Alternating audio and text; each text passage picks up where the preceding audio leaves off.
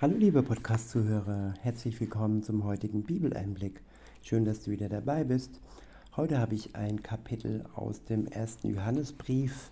Es ist das Kapitel 5 und ich verwende wieder die Übersetzung Das jüdische Neue Testament von David H. Stern. Ab Vers 1 heißt es, jeder, der glaubt, dass Jeshua der Messias ist, hat Gott zum Vater. Und jeder, der einen Vater liebt, liebt auch seine Nachkommen. Lasst uns mal über diesen Gedankengang nachdenken, liebe Zuhörer. Denn viele behaupten ja, es gibt viele Möglichkeiten, Gott anzubeten, Gott zu lieben. Wer aber abstreitet, dass Jesus ein direkter Nachkomme Gottes ist, nämlich der Sohn Gottes, und wer behauptet, dass Jesus nur ein Prophet ist, also ein ganz gewöhnlicher Mensch, der ja wie alle, andere, alle anderen Menschen auch zur Welt gekommen ist und nicht der Sohn Gottes ist, ja, der achtet den Vater nicht und der achtet den ähm, ja, der achtet Gott nicht. Und jeder, der den Vater liebt, so heißt es in unserem ersten Vers, liebt auch seine Nachkommen. Und Jesus Christus ist ein Gottes Sohn, so wie es auch Adam war. Er wurde auch von Gott direkt gezeugt. Maria hat zwar ähm, Jesus ausgetragen, aber der Same war nicht Josef, sondern der Geist Gottes war der, der in Maria diese Frucht, diese Frucht Gottes hervorgebracht hat. In Vers 2 heißt es, und so wissen wir, dass wir Gottes Kind lieben. Wenn wir Gott lieben, tun wir auch, was er gebietet. Ja, und was gebietet Gott? Er gebietet uns die zehn Gebote, er gebietet uns die Speisegebote und er gebietet uns alles, was Jesus uns ähm, ja, mitgeteilt hat in der Bergpredigt. Und ja, sein Wort ist das Gebot Gottes, das Gesetz Gottes. Was er sagt, ist für uns Gesetz und sein Gesetz soll in jedem Christen in seinem Herzen wachsen und ja als wertvoll dort bewahrt sein. Ich wiederhole und fahre fort. Und so wissen wir, dass wir Gottes Kinder lieben.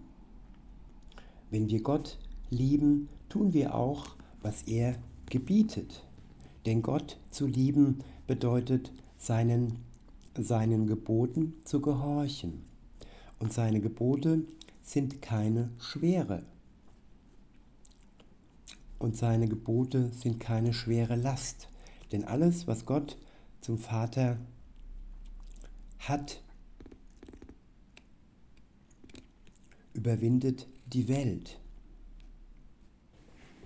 Wenn wir also Gott zu unserem Vater haben, dann überwinden wir die Welt, dann überwinden wir die Sünde, dann überwinden wir ja das, was anderen Menschen schwer fällt.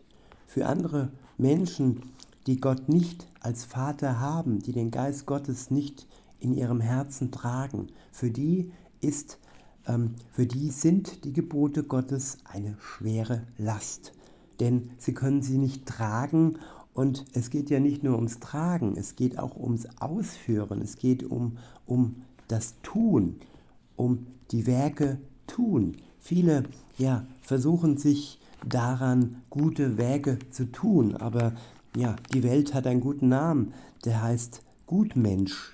Wir können nicht gut sein, wir sind durch die Sünde belastet. Und diese Belastung, liebe Zuhörerin, liebe Zuhörer, diese Belastung sie möchte genommen werden. Jesus möchte uns diese Belastung nehmen. Er möchte uns frei machen von der Last des Gesetzes. Viele machen den Fehler und interpretieren dies so, dass sie sagen, ja, Jesus hat uns frei gemacht, ähm, ja, das Gesetz zu befolgen. Jesus hat das Gesetz befolgt, das stimmt, das ist die Wahrheit. Aber dann kommt die Lüge. Dann sagen sie, ja, wir brauchen das Gesetz jetzt nicht mehr befolgen, weil Jesus hat es ja befolgt. Und die zehn Gebote, die werden dann nur noch zum Teil befolgt. Und ähm, ja, ich lese nur mal das vierte Gebot, wo es heißt, Gedenke des Sabbattages, dass du ihn heiligst. Ja, und in vielen Bibelübersetzungen von ähm, gesetzlosen Christen übersetzt heißt es Gedenke des Feiertages.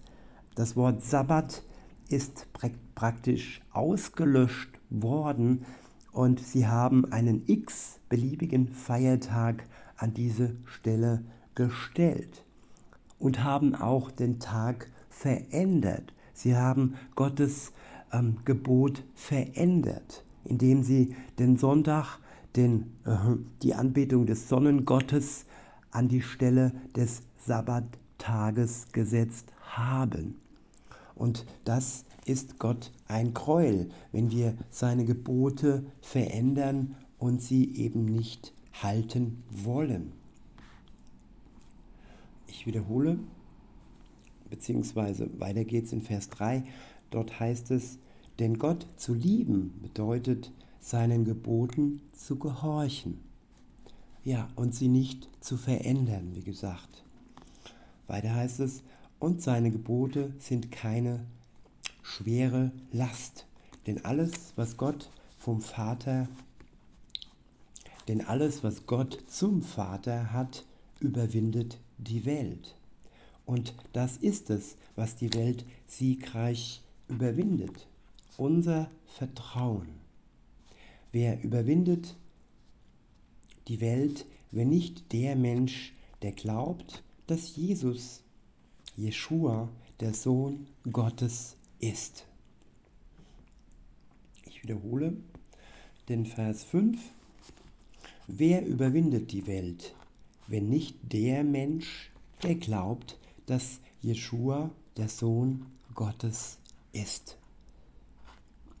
Unser Glaube daran, dass Jeshua, Jesus Christus, der Sohn Gottes ist, der bezweckt in uns, dass wir die Welt überwinden, dass wir diesen riesengroßen Berg überwinden, dass wir mit der Last klarkommen, dass wir ja fähig werden, dass wir durch den Geist Gottes befähigt werden, Gottes Gebote zu tun, dass sie in unserem Herzen ja wachsen und uns als Schatz im Herzen immer mehr bedeuten.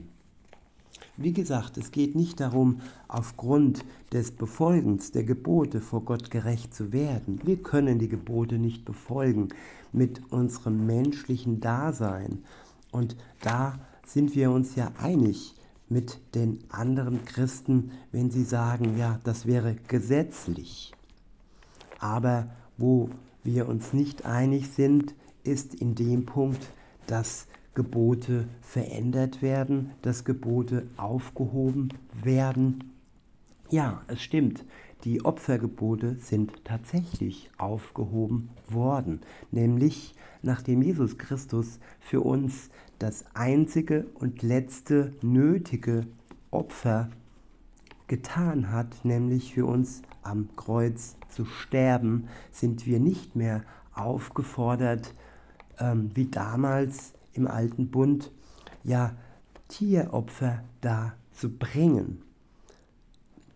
Das letzte und einzige Opfer brachte Jesus Christus, der Sohn Gottes, für uns dar. Diese Opfer, wie gesagt, die sind aufgehoben, aber sonst sehe ich da nichts, was keine Bedeutung mehr haben sollte. Es sind Liebesgebote, die ansonsten noch bestehen und die sind ja für uns eine Wegweisung. Und ja, jedes Kind, das mit Strenge erzogen wird, jedes Kind, das weiß, ja, dass wenn es den Vater um etwas bittet, es er ihm gerne gibt, wenn es im Sinne des Vaters ist. Da kommen wir gleich noch zu, zu einem Vers, denn der Vater gibt nur das, was das Kind auch, ja, was dem Kind gut tut, was, was dem Kind weiterbringt, was ja seiner Gesundheit gut tut, was seinem Charakter gut tut. Und eine gute Erziehung benötigt auch Grenzen. Und diese Grenzen hat uns Gott ja mit seinen Geboten gegeben, damit wir nicht über die Schlucht ähm, hinweg fallen, damit wir am Stoppschild stehen bleiben, damit wir den richtigen Weg betreten, damit wir die Straßenverkehrsordnung Gottes befolgen.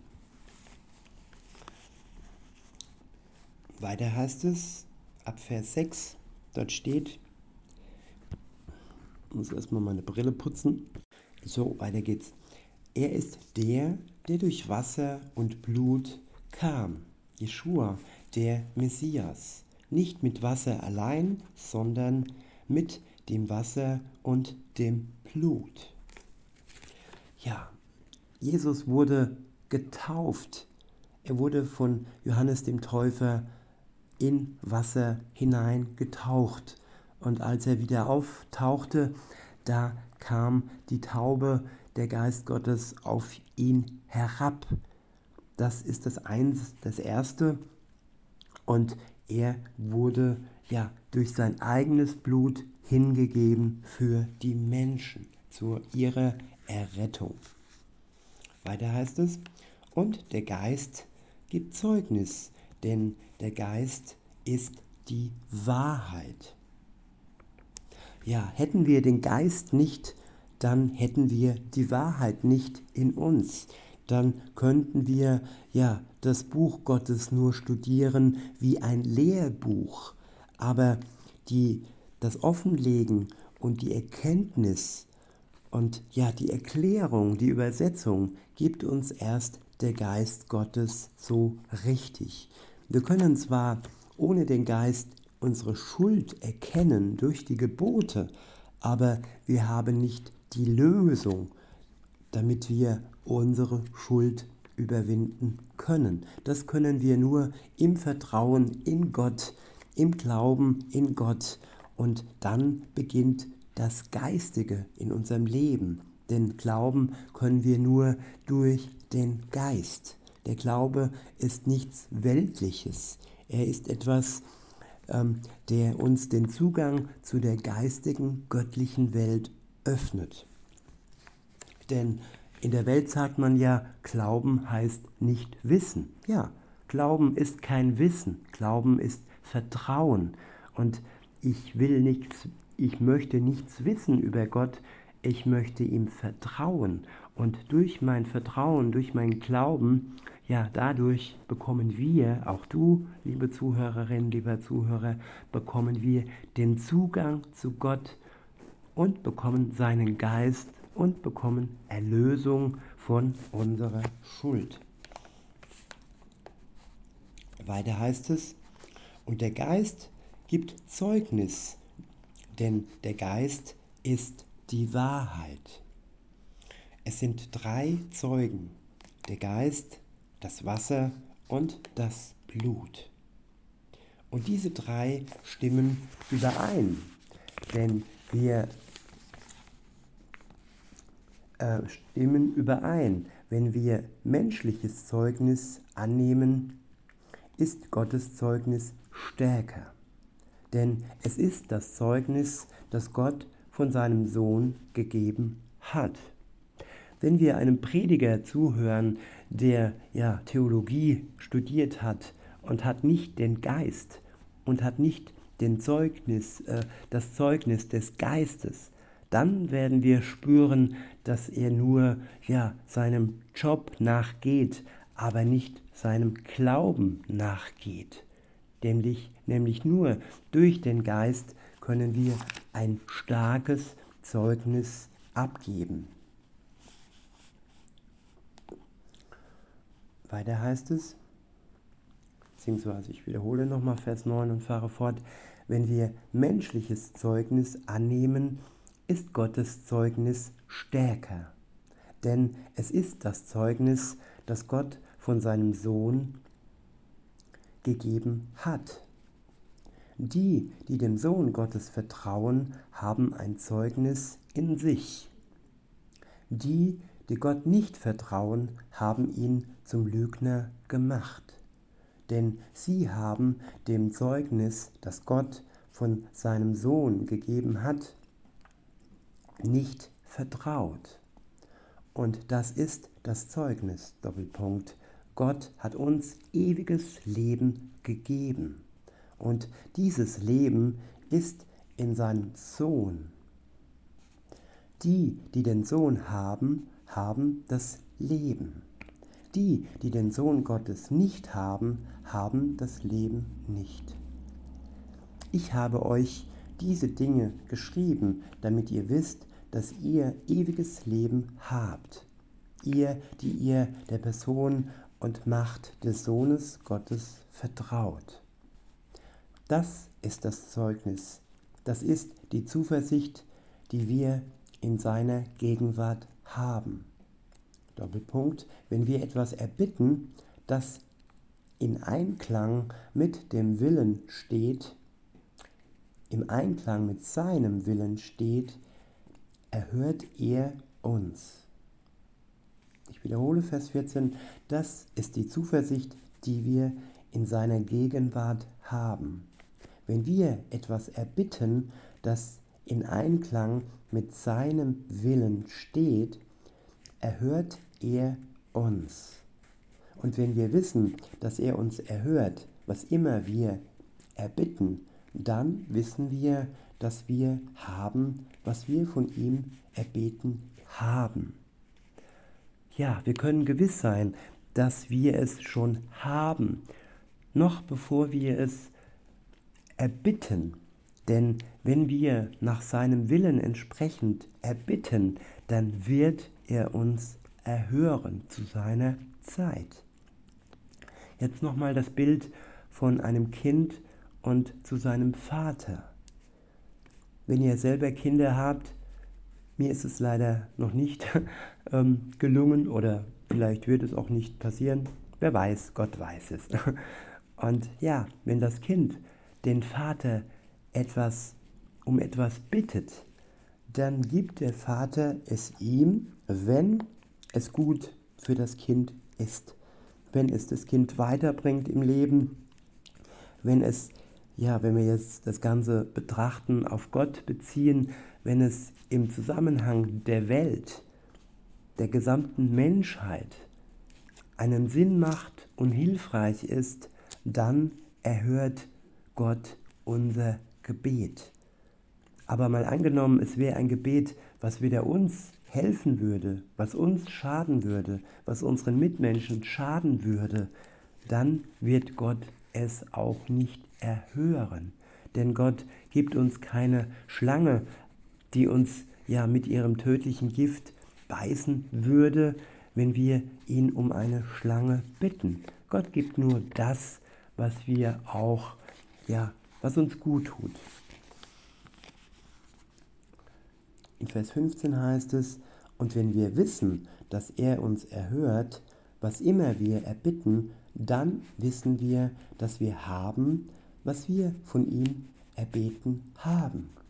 Wenn jemand sieht, wie sein Bruder oder wie sein Bruder eine Sünde begeht, die nicht zum Tod führt, wird er bitten und Gott wird ihm Leben geben.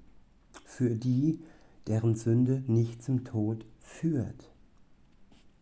Ja, wenn wir sehen, dass unsere Mitchristen auf einem falschen Weg unterwegs sind, dann dürfen wir Gott darum bitten, dass sie wieder zurückfinden auf den richtigen Weg.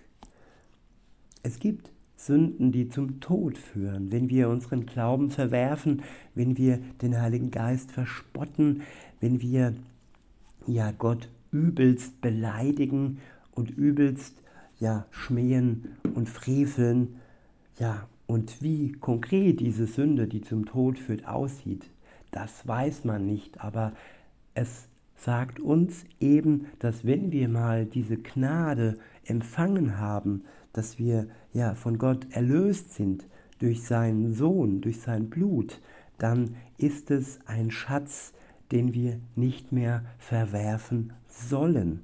Und wenn wir diesen Schatz in den Schmutz werfen und ja, Gott freveln, dann gibt es die Möglichkeit von Gott her, ja, dass es dann ja, eine Sünde ist, die nicht mehr zu vergeben ist. Deshalb lasst uns das nicht verwerfen, das Geschenk, den Schatz nicht verwerfen, den wir von Gott bekommen haben, in seiner Gnade, in seiner Liebe und in seiner Treue. In Vers 18 heißt es, wir wissen, dass keiner, der Gott zum Vater hat, sündigt. Im Gegenteil, der Sohn, der aus Gott geboren ist, beschützt ihn und der Böse berührt ihn nicht. Ja, der Böse berührt ihn nicht. Wenn wir zurückschauen auf Hiob, der Böse konnte Hiob nicht das Leben nehmen. Es war genau abgesteckt, wie weit er gehen, wie weit er Hiob verführen und testen und prüfen durfte. Insofern werden wir nicht zu unserem ja, absoluten Nachteil vom Bösen berührt, weil Gott uns schützt.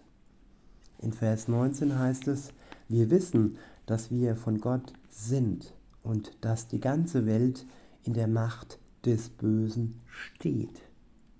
Ja, die Welt hat sich dem Bösen hingegeben. Die Welt hat sich der Macht des Bösen geöffnet. Und wir, die wir ja im Licht Gottes stehen, in der Macht Gottes stehen, wir stehen auf der richtigen Seite, denn er, Gott, ist der Stärkere, der Mächtigere, der das Böse am Ende der Zeit besiegen wird. Satan wird im ja, Feuermeer für immer und ewig versenkt werden, zu der Zeit, die Gott hervor zuvor bestimmt hat. In Vers 20 heißt es, und wir wissen, dass der Sohn Gottes gekommen ist und uns Einsicht gegeben hat, damit wir wissen, wer wahr ist. Und darüber hinaus sind wir vereint mit dem, der wahr ist. Ja, der die Wahrheit ist, der die Wahrheit verkörpert, Jesus Christus.